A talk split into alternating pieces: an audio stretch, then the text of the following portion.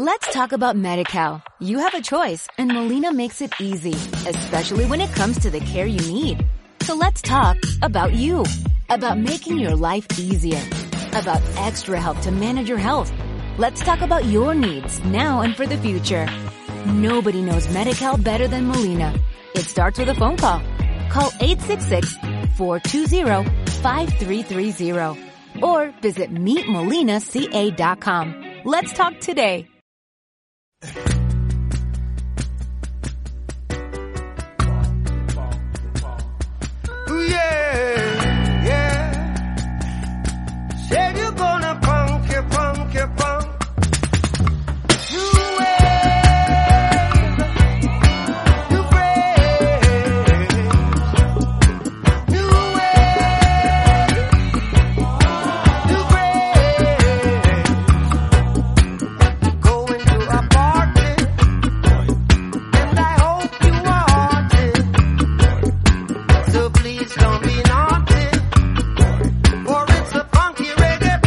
Hablar de los Clash es hablar de lo mismo que hablaba esta canción de Bob Marley.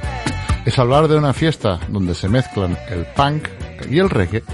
Una fiesta a la que hoy te invitamos.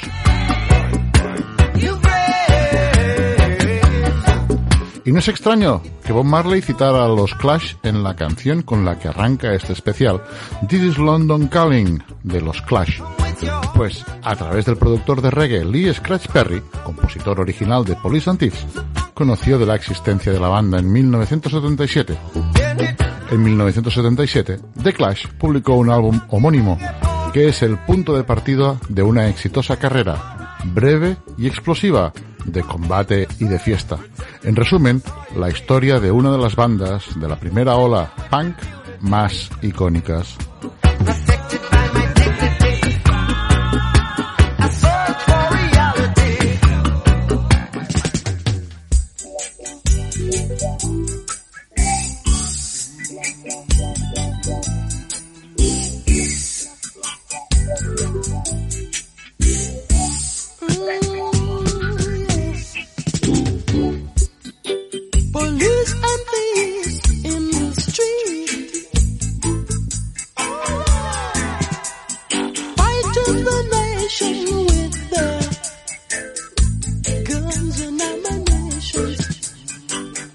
Es extraño que una historia de punk empiece con reggae, sobre todo en la Inglaterra del 1977, donde la ola de inmigrantes de Jamaica había inundado barrios, bares, pubs y sobre todo algo muy importante, la música.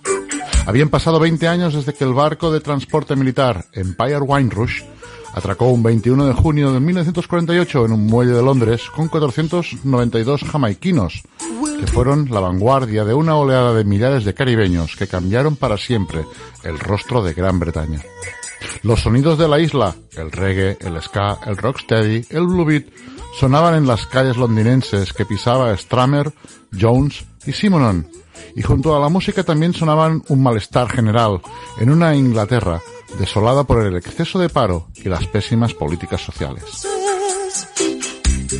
Here 40 años de intervencionismo y gasto público habían llevado al país al borde del colapso.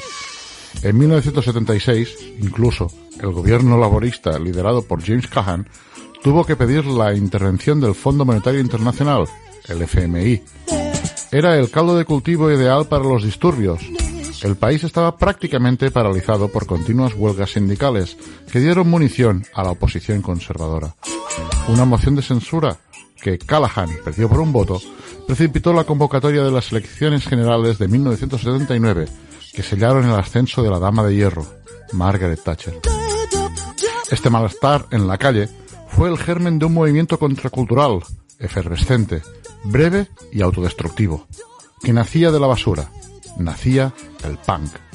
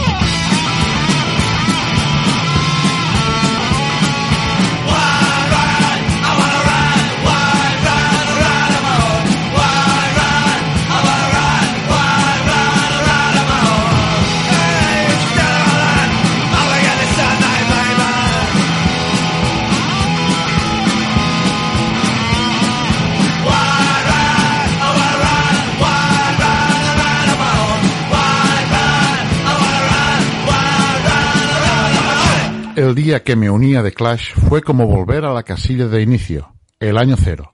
Parte del punk consistía en desprenderte de todo lo que conocías antes. Joe Strummer.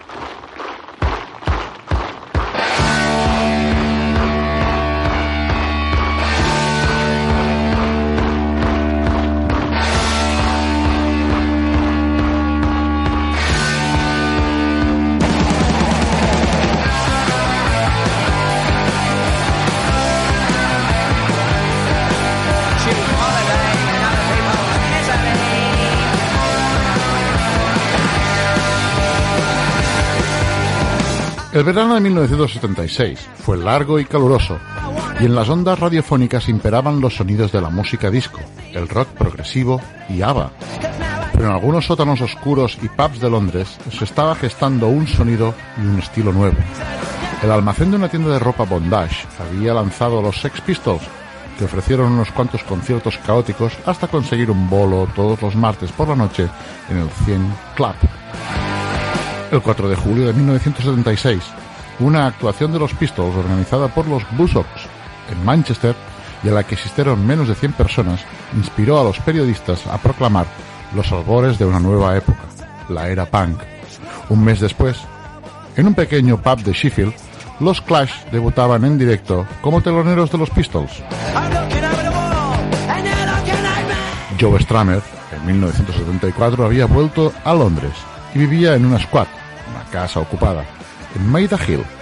Pensó que tocar en pubs podía ayudarlo a sobrevivir económicamente. Allí arrancó la historia de un grupo, los 100 Earth, un grupo de rock and roll que ensayaba en la misma casa ocupada, liderada por Joe Strummer. El espíritu del do it yourself, que sería el esqueleto del movimiento punk, se plasmaba en el grupo, con altavoces reciclados de la basura y tener que pagar por alquilar un club, el Pick Dog Club, por una libra por cada miembro, para poder ensayar y tocar. Esto era ser punk. Y por aquel lugar, donde se alternaban conciertos, altercados y redadas de la policía, coincidieron en el espacio y en el tiempo Joe, Paul y Mick. El resto empieza a ser historia.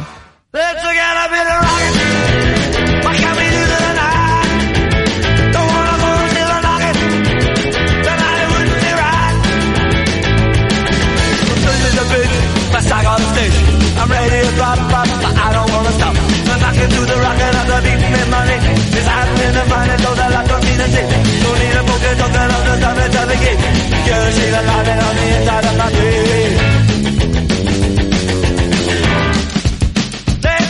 be rocking. It's only rolling while we can. It's I do it all I'm talking, but something in it I have. I got everything to make my nerves sing. I am typically now, don't wanna know the rocket of the in my head. It's in the don't need. Don't need don't me get the gate. Still see the light on the inside of my beat.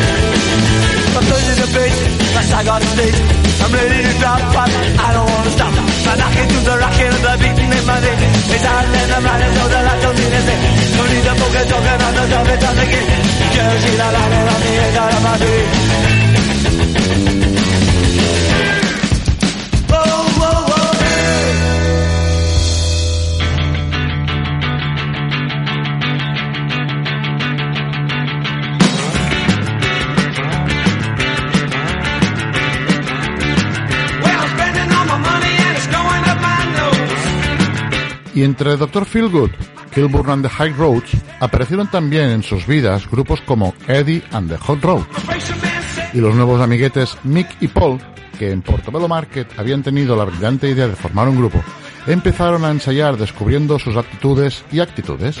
Los Pistols telonearon a los 100 Ers en el club Nashville Room. Allí, cuenta Joe Stramer que se quedó impactado con la imagen de Sid Vicious, el último miembro de la banda en realizar la prueba de sonido, que apareció con una choqueta dorada a lo Elvis Presley. El sonido y cómo actuaron los Pistols convencieron a Joe Stramer, los 100 Earths, tal y como cita textualmente, habían caducado. Ese día, en la sala, también estaban Mick y Paul, quienes buscaban o tenían en mente cambiar de cantante en el proyecto musical que tenían. Joe Stramer les pareció el candidato ideal. Entre encontrarse en la cola del paro y algún concierto en Fulham, el cambio que deseaba Joe Stramer estaba sellado. Arrancaba ya la historia de los Clash.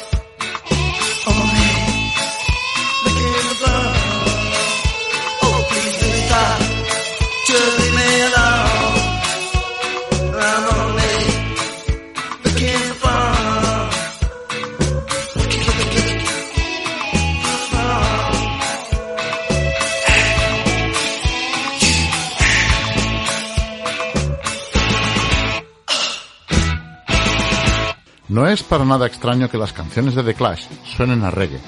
Tal y como os he dicho al principio, el reggae estaba en la calle, y el bajista Paul practicó con temas reggae, y también con el primer álbum de los Ramones, un álbum de notable influencia para la banda. Uno de los primeros micrófonos que utilizaron en los ensayos provenía de la English National Opera, junto a tres amplificadores y un cable que compraron. Eso sí, sin batería. Eso sirvió para forjar los primeros temas de los Clash, y claro está que estaban hartos de los USA. No solo por su clara afiliación a la izquierda política, sino porque la parrilla televisiva de la época estaba saturada de los programas Made in USA. Quizás, o más bien seguro, trataba sobre el cansancio de una relación a la que Joe añadió el SA. I'm so bored with you. Entre paréntesis, SA. Criticando de paso la americanización de la Gran Bretaña que estaba sucediendo. Durante ese año se forjó entre viajes de bus, estancias en casas ocupadas e influencias a los de Who o a los Kings, temas como Janie Jones o Career Opportunities. En noviembre de 1976, después de una serie de conciertos y una presentación ante la prensa especializada de la época, entran en el Polydor Studios a grabar cinco temas. White Riot, Career Opportunities, Janie Jones, London's Burning y 1977. Supuso adiós al primer batería, Terry Chimes. Durante la gira Anarchy in the UK, que duró del 1 al 26 de diciembre de 1976, ambos incluidos, junto a los Sex Pistols, The Damned y los Heartbreakers, tuvieron que sustituir a Terry por otro batería, Rob Harper. Dicha gira situó al punk y a los grupos que actuaron en el mapa musical británico.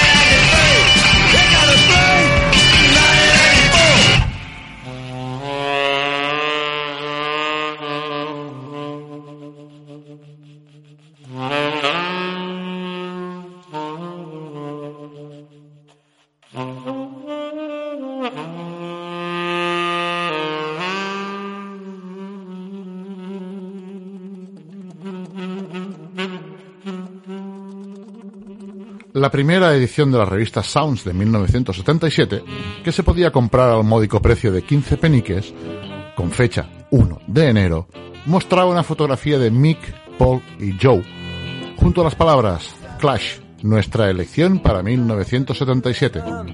Solo habían logrado dar 7 conciertos durante la gira, se habían cancelado 18 actuaciones, o se habían cambiado de día o de sala. Sin embargo, los que habían conseguido ver a los Clash en directo, entre ellos numerosos periodistas y aspirantes a críticos de rock, quedaron impresionados por la energía, el compromiso y sus fantásticos temas. Junto a esta portada, The Clash era el cabeza de cartel en la inauguración de una nueva sala punk en Covent Garden, Londres, llamada The Roxy. Entre punks y rasta existían un fantástico ambiente. Eso sí, estaba amenizado por el DJ Don Letts. En dicha sala empezaron, por ejemplo, a tocar Slaughter and the Dogs. El Roxy era parte de la escena. El 27 de enero ficharon por Columbia Records por 100.000 libras y lo que parecía un acuerdo por cinco discos era, en realidad, un contrato por 10 álbums. No sabían si tenía mucho sentido seguir tocando en directo Career Opportunities. En el fanzine Sniffing Glue, que escribía Mark P., dijo, el punk rock murió el día que firmaron con Columbia. Y aunque cabe recordar que los Pistols habían fichado por EMI, la banda siempre creyó que el contrato otorgó credibilidad al punk en el pérfido negocio internacional de la música.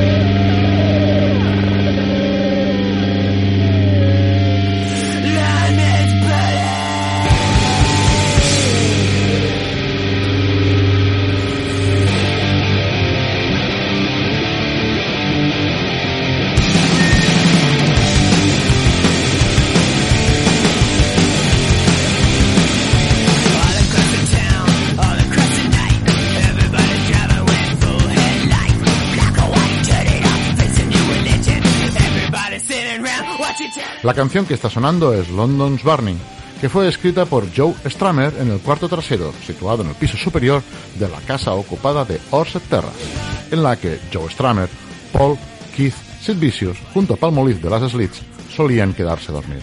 Palmolive es el nombre artístico de Paloma Romero, fundadora del primer grupo punk femenino de Slits y musa que inspiraría a su pareja, Joe Stramer, la composición de Spanish Bombs. Sí, su pareja era Joe Stramer. Otra anécdota de ese álbum es cuando conocieron al productor y miembro de los Upsetters, Lee Scratch Perry, quien colaboró en la producción del tema Complete Control.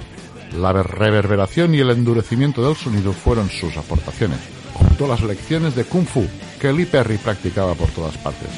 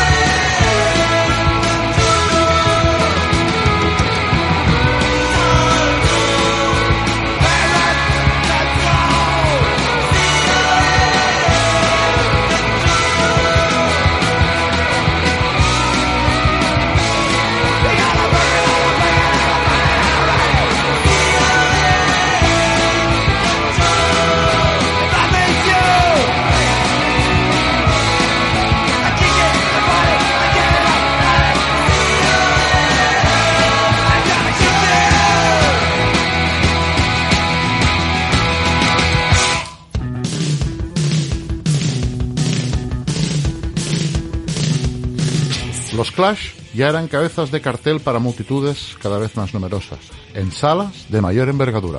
Actuaron tres noches seguidas en el Rainbow, frente a 2.500 aficionados por concierto.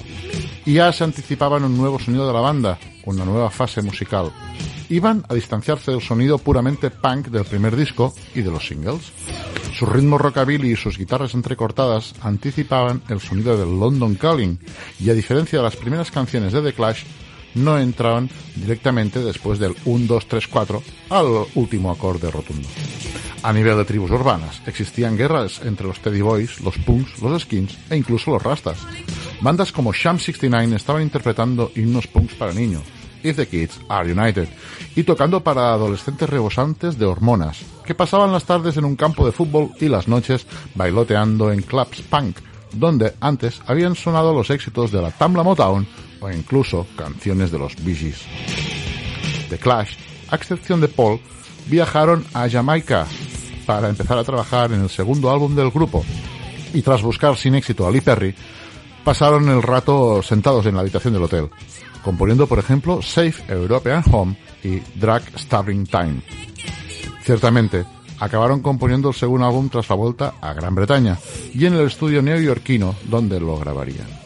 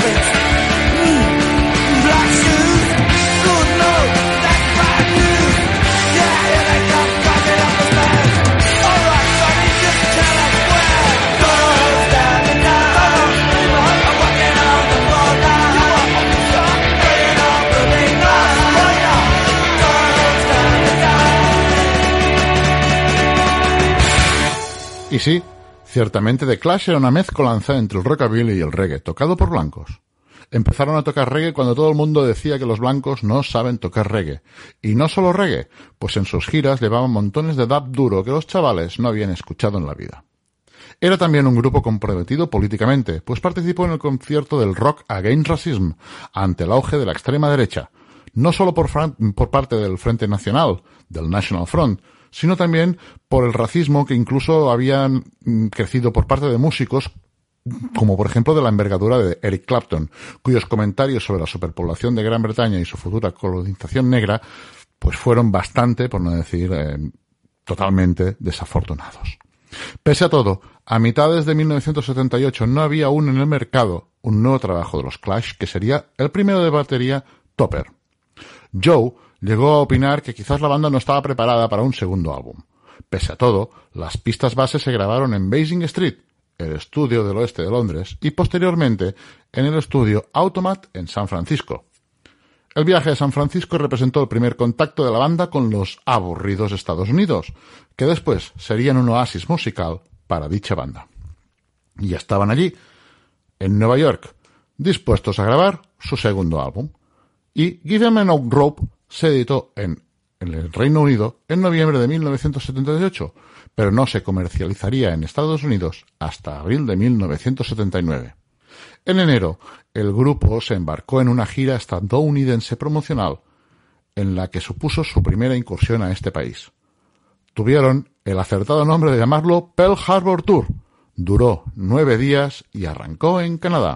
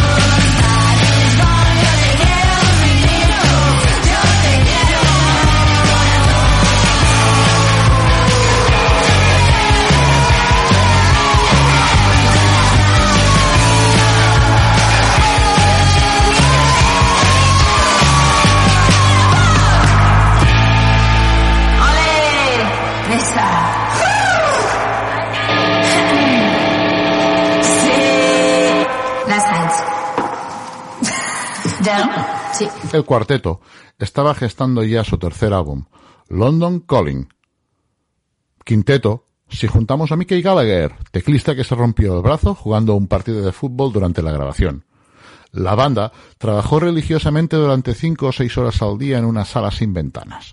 Los arreglos se hicieron antes de entrar en el estudio de grabación. Se hizo demo de todos los temas y de canciones extra que no aparecieron en el doble disco definitivo. Wessex Studio fue el escogido y las mezclas se realizaron cuando la banda estaba de gira de nuevo por Estados Unidos. Suena un muro de sonido típico de Phil Inspector, por ejemplo, en Car o incluso se atreven a versionar Brand New Cadillac de Vince Taylor and His Playboys. Rudy Can Fail no fue compuesta para la primera película de la banda que lleva por título Root Boy, y el amor a Lorca y a su novia, junto a un programa de radio que se informaba sobre bombas que habían estallado en el País Vasco en un viaje en taxi de vuelta a casa, inspiraron Spanish Bombs. La portada es icónica. No solo sale Paul destrozando el bajo, suceden más cosas en esa foto.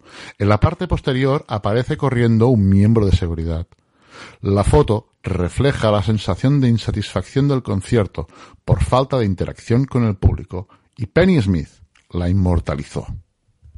El grupo regresa a Inglaterra a mediados de octubre de 1979, después de la gira Take the Five.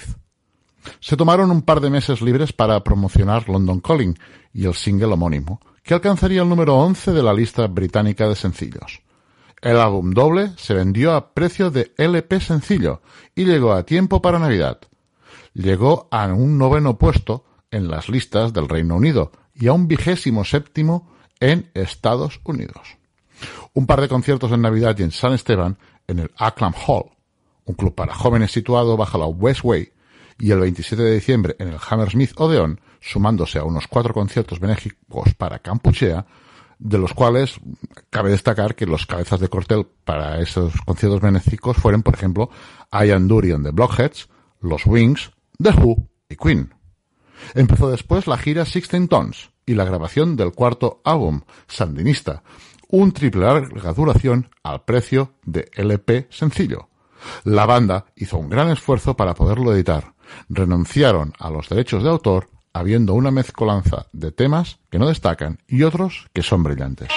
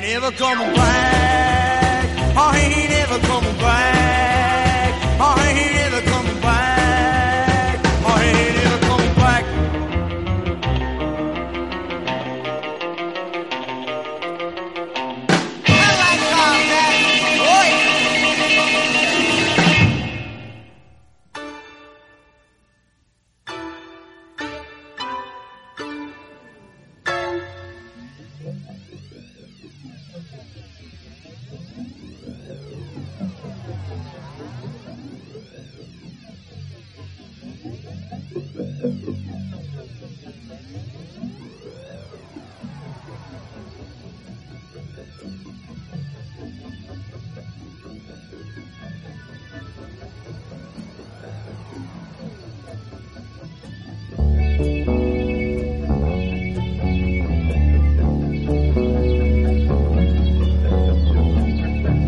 banda vuelve a viajar a Jamaica, esta vez con Paul, y allí se forja el álbum sandinista.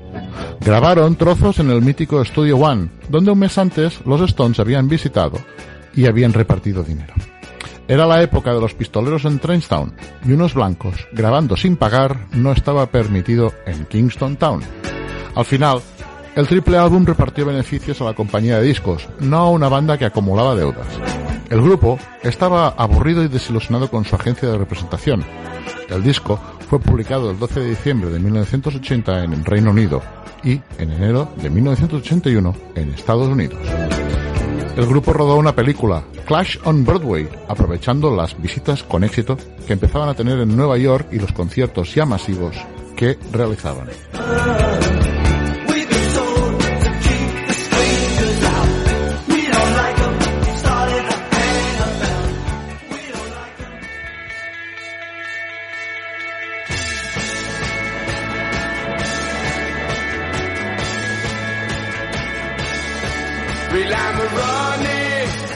Police on my back.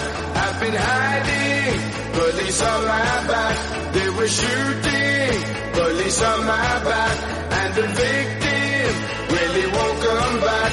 I've been running Monday, Tuesday, Wednesday, Thursday, Friday, Saturday, Sunday. Running down the railway track. Could you help me? Police on my back, will catch me if I dare drop back. Come and give me all the speed I had. I've been running Monday, Tuesday, Wednesday, Thursday, Friday, Saturday, Sunday. What have I done?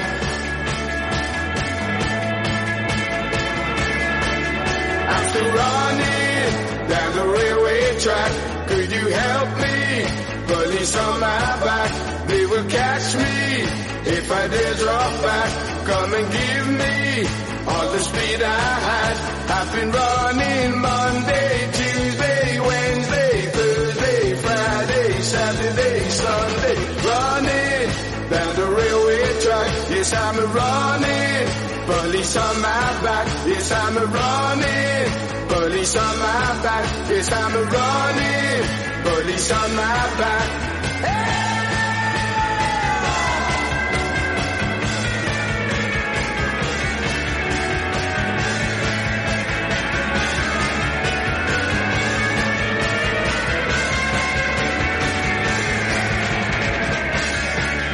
I'm still running down the railway track. Could you help me? Police on my back, they will catch me if I dare drop back. I've been running Monday, Tuesday, Wednesday, Thursday, Friday, Saturday, Sunday, running. Police on my back, yes I'm a running. Police on my back, yes I'm a running. Police on my back, yes I'm a running. Police on my back. What have I done? Tell me, please, somebody.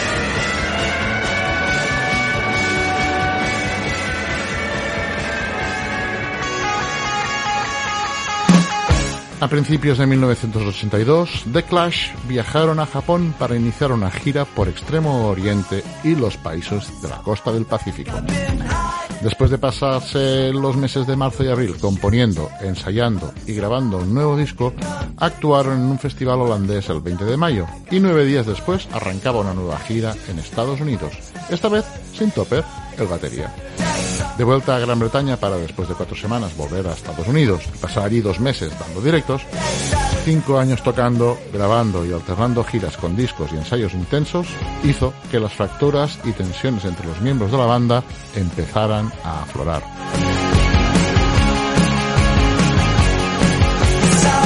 El álbum Combat Rock se grabó con una unidad móvil en los estudios EAR de Latimer Road, al oeste de Londres. Durante la gira del Extremo Oriente, el grupo intentó grabar en varios estudios, pero las condiciones lo imposibilitaron. Como curiosidad, comentaremos que el álbum iba a llamarse Rat Patrol from Fort Bragg. El álbum se finalizó en Electric Lionland Studio de Nueva York.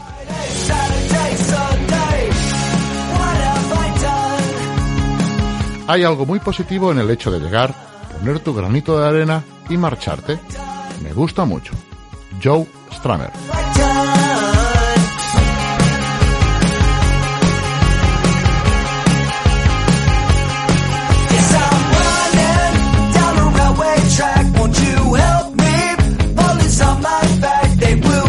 Will catch me if I dare drop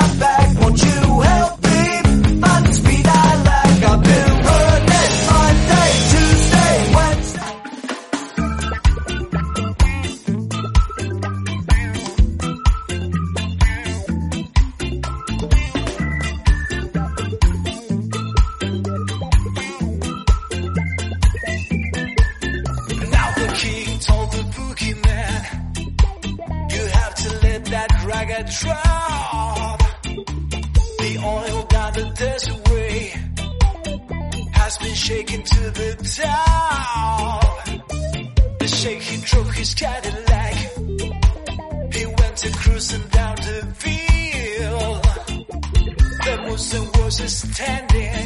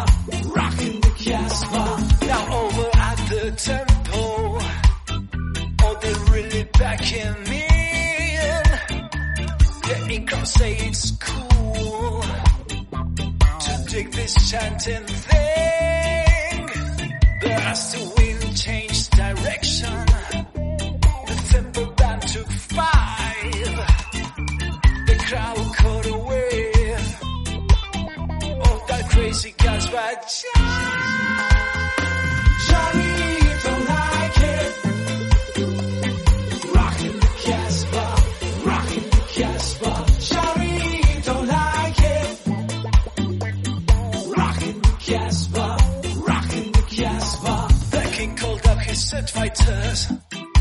He said you're better end your pay. Drop the bombs between the minarets. Down the Casbah way. As soon as the sheriff was shot out of there, the jet pilots tuned to the cockpit radio blare. As soon as the sheriff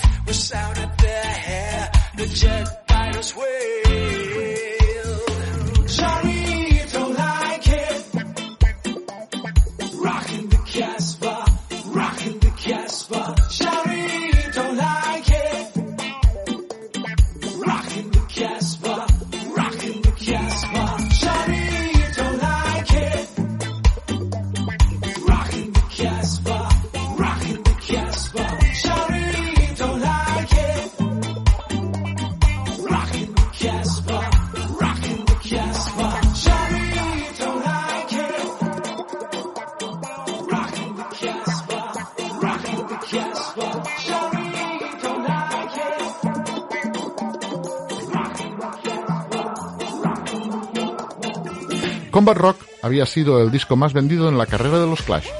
Fue un éxito que copó los top 10 de todo el mundo. Llegaron a telonear a los Who. Fueron cabezas de cartel en el US Festival de California, organizado por Steve Jobs. Los Clash eran mega estrellas del rock. Sin embargo, se hallaban en un estado de confusión personal. La expulsión de Topper supuso el principio del fin. La banda sería disuelta por Joe Strummer en 1986, después de editar un último álbum, Cut the Crap, que fue de caótica grabación y producción. La banda ya no era una banda, y no tenía el espíritu que la vio nacer. Así pues, el hecho autodestructivo del punk llegó a los Clash y acabó con la flor nacida en la basura que eran los Clash. Las historias posteriores de los miembros de la banda sirvieron para continuar el legado de una de las grandes bandas del pop rock o del punk rock británico.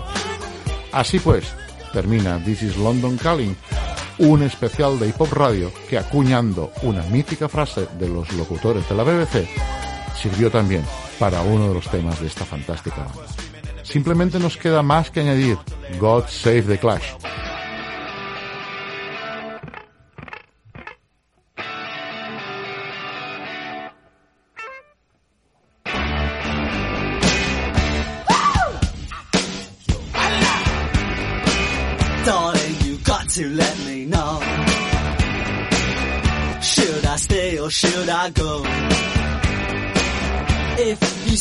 That you are mine, I'll be here till the end of time.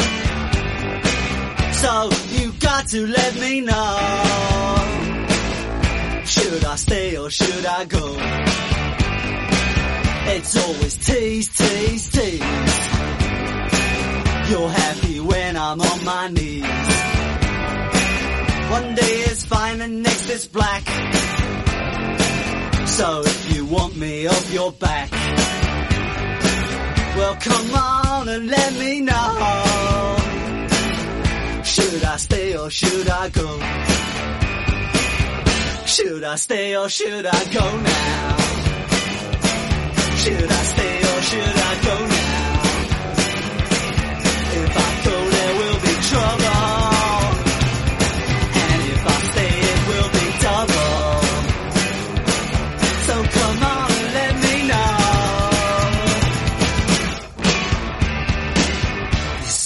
This indecision's bugging me. If you don't want me, set me free.